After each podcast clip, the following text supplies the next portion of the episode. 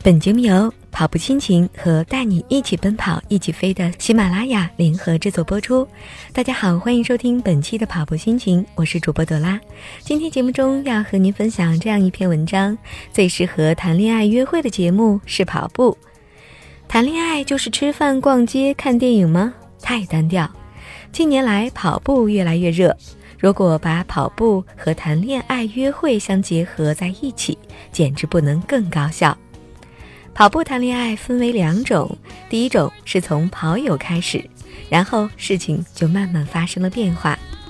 例如，大家属于同一个跑团，或者经常一群人一起跑步，先是跑友，借跑步进一步的发展。这种情况比较容易处理。因为此时两个人已经有了一个显而易见的共同爱好，跑步交流沟通的机会也就会比较多。发展这类关系的重点是不要做太大的改变，不要因为情绪的变化就变成另外一个人。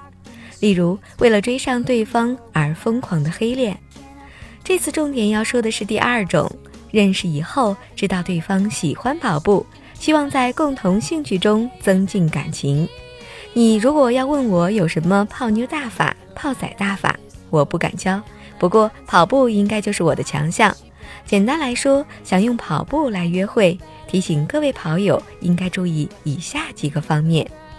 第一点，衣着不要太劲爆哦。不少跑步者拥有很劲爆的身材，但跑步约会时千万不要晒身材。男的应该要穿得舒适。不要赤膊上阵，也不要故意穿成美国队长式的紧身 T 恤。女的最好不要一开始就 bra 出场。各位不要着急，来日方长。第二点要注意的是，不要一直吹嘘。跑步约会重点是要借着一项共同的爱好来进行沟通，话题多的是。我建议不要谈关于跑步的细节，例如你上次跑马拉松是什么感觉？上次跑马拉松后半程又发生了什么情况？太琐碎的事情，其实全世界的人都没有兴趣知道。跑步作为约会的活动，重点并不是跑得有多快，或者不停地说你有多爱跑步。在跑步的过程中，约会谈心本来是一件很浪漫的事儿，所以你可以谈天气，可以谈八卦，可以谈路边的猫咪，也不要谈跑步。第三个要注意的是，控制兴奋情绪。安多芬有很多的神奇功能，其中有一种是让人兴奋到特别健谈。当安多芬咕咕咕涌现的时候，你就会产生冲动去大谈心底压抑着的事情，比如上一段感情，你认为自己付出那么多，而最后什么也没有得到，这些事情比较适合日后找机会再谈，或者永远不应该谈。没有安多芬时，我们可以让它多一点；而当安多芬溢出时，请让它转化成为体力、速度和矫健的身姿，而不是隐私。第五点要注意，不要一路盯死人。平时两个人的眼神接触很重要，细心留意，也许能够看穿一个人的内心世界。但跑步并不适合眼神接触。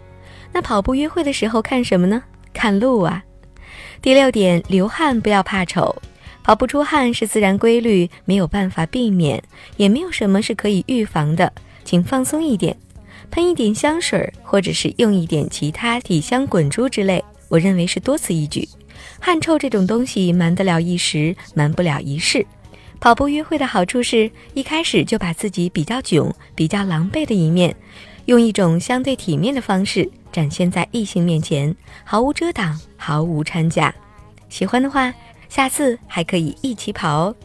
好的，今天的节目就是这些，感谢你的关注和收听。更多精彩内容，请关注微信公众号“跑步心情”。我是朵拉，我们下期节目再会。